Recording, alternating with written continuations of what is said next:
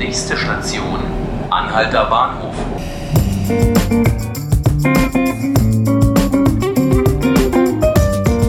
Herzlich willkommen, liebe Zuhörerinnen und Zuhörer zu 5 Minuten Berlin. Mein Name ist Markus Lücker und bei uns geht es heute um Scientology.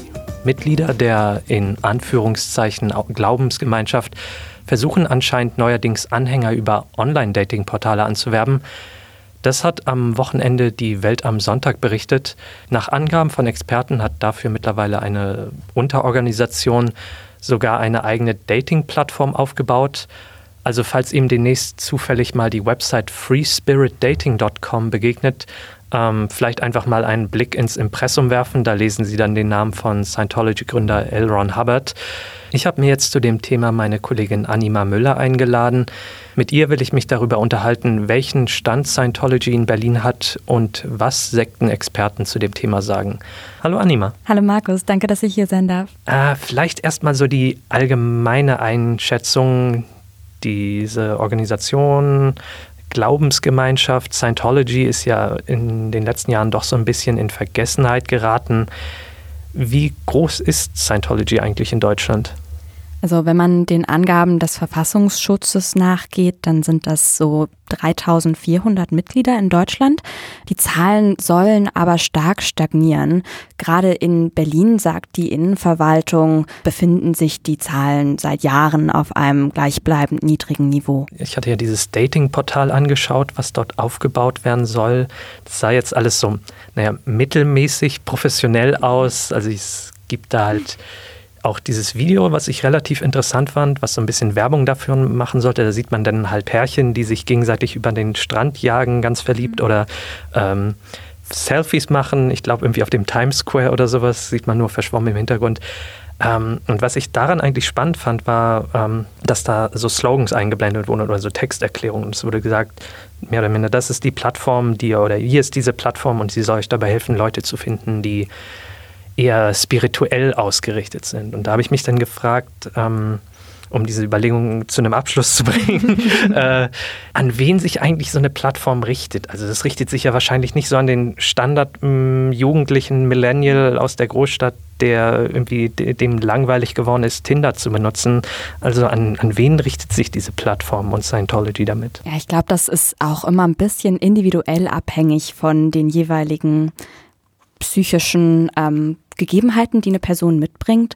Ähm, ich glaube, man kann schon sagen, dass äh, Menschen, die von so einer Art von Werbung angezogen werden, ähm, ein großes Bedürfnis nach Sicherheit in Beziehungen haben und vielleicht auch bestimmte äh, Varianzen oder so kleine Abstufungen in Beziehungen und ähm, Feinheiten vielleicht nicht ganz wahrnehmen können.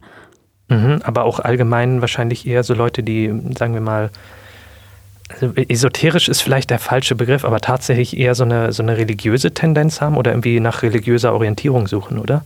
Ja, das glaube ich schon in jedem Fall, ja. Und auf jeden Fall auch nach Sinngebung. Also es gibt ja auch, also es ist ja auch mit bewusst eine Abgrenzung von den klassischen großen Religionen. Das ist ja auch immer so dieses Ding, dass es eine Gegenbewegung äh, irgendwo auch ist. Ähm, und dass man sich eben nach einer etwas individualisierteren oder gefühlt individualisierteren ähm, ja, Sinngebung mhm. ausrichtet. Du hast ja auch, soweit ich weiß, noch mit, dich mit Experten zu dem Thema unterhalten. Äh, was konnten die dir so darüber sagen? Genau, ich habe mit äh, Michael Utsch gesprochen von der Evangelischen Zentralstelle für Weltanschauungsfragen, der auch zu Sekten forscht oder neuen religiösen Bewegungen. Und ähm, wir haben zum einen darüber gesprochen, dass in Berlin ähm, wohl die Berlinerinnen und Berliner gar nicht mehr so interessiert sind an Scientology als Bewegung, dass da doch eher eine Skepsis ist, was unter anderem auch damit zusammenhängt, dass 2007, als ähm, Scientology seine Hauptzentrale in der Otto-Suhr-Allee eröffnet hat, relativ schnell reagiert wurde von Seiten der Regierung und ähm, zwar mit ähm, Programmen wie ähm, der Leitstelle ähm, für Sektenfragen zum Beispiel. Mittlerweile gibt es sehr viele Aufklärungsangebote, die das zum Beispiel, ja, die zum Beispiel darüber informieren, welche Probleme es beim Ausstieg gibt oder wie die Mitgliederwerbung funktioniert. Mhm. Hat sich auch was in der Art und Weise, also jetzt ist dieses, diese Online-Dating-Strategie, ist das so ein bisschen archetypisch für den neuen Stil, den man bei diesen äh, Gruppierungen sieht? Ich weiß nicht, ob man von Archetyp wirklich sprechen kann, aber es ist vielleicht eine Tendenz auszumachen, dass sich die mediale Darstellungsform von diesen neuen religiösen Bewegungen slash Sekten ähm, verändert. Also zum Beispiel kann man jetzt sehen, dass ähm, sich zum Beispiel die Zeugen Jehovas heutzutage, wenn sie im U-Bahnhof stehen, natürlich auch noch mit Zetteln ähm, an Passanten und Passantinnen wenden, aber dass es häufig auch Tablets gibt, wo man dann in verschiedenen Sprachen Videos anschauen kann. Ähm, und was vielleicht auch ganz interessant ist, was auch Herr Utsch erzählt hat, ist, dass es mittlerweile eine Art YouTube-Kirche gibt. Das ähm, ist die GVC, nennen sich die, ähm, die Global Video Church.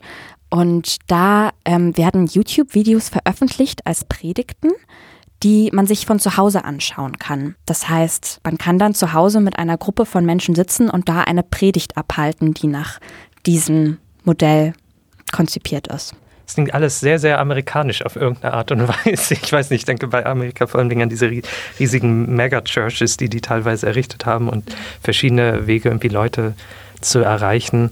Vielleicht noch mal ein bisschen, weil das Thema Scientology ja durchaus ernstere Seiten hat. Ähm, was ist eigentlich das, wofür Scientology so sehr in der Kritik immer wieder steht? Es sind mehrere Dinge. Ne? Also es ist zum einen, es, es fängt schon an mit ähm, der Mitgliederwerbung. Zum einen werden, mit, äh, werden zukünftige Mitglieder oder Anwärter ähm, zuerst mit gratis Angeboten gelockt, zum Beispiel mit kostenlosen Einführungsgesprächen oder mit ähm, einem Rundgang durch die Kirche. Ähm, dann wird ähm, nach und nach durch, durch diesen Persönlichkeitstest, der erhoben wird, werden vermeintliche Schwachstellen oder persönliche Schwierigkeiten herausgearbeitet und daraufhin dann eine, ähm, ja, ein weiteres Gesprächsangebot initiiert, was dann auch dementsprechend Geld kostet und, und nach und nach auch immer mehr Geld kostet, sodass sich Menschen teilweise bis zu Zehntausenden Euro verschulden. Und dann hat das natürlich auch noch andere ähm, Problematiken, zum Beispiel was den Ausstieg betrifft. Da sind dann viele Fälle bekannt von Menschen, die zum Beispiel kein soziales Umfeld mehr haben, was außerhalb von Scientology stattfindet und dementsprechend Schwierigkeiten haben oder auch tatsächlich verfolgt wurden, als sie versucht haben, auszusteigen. Alles klar. Vielen Dank für deine Einschätzung, Anima. Ich danke dir. Das war unsere heutige Ausgabe von 5 Minuten Berlin, dem Podcast des Tagesspiegels. Falls Sie uns abonnieren wollen, Sie können uns gerne folgen auf Spotify und iTunes. Mein Name ist Markus Lücker und ich wünsche Ihnen noch einen schönen Tag.